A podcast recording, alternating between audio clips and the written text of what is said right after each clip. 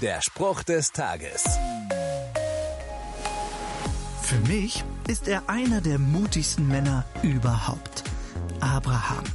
Ein älterer Herr, Großgrundbesitzer mit Frau ohne Kinder, der seine Viehherden einpackt und ins Ausland geht. Eigentlich hätte er sich auf seine alten Tage zur Ruhe setzen können.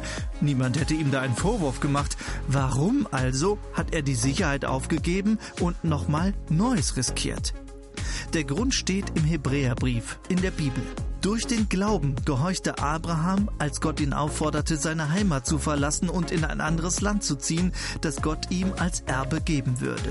Er ging ohne zu wissen, wohin ihn sein Weg führen würde. Gott hat Abraham ausgewählt für eine Herausforderung, die andere in seinem Alter dankend abgelehnt hätten. Aber weil Abraham Gott vertraute, hat er sich darauf eingelassen. Das ist für mich Mut. Der Spruch des Tages steht in der Bibel. Bibellesen auf bibleserver.com.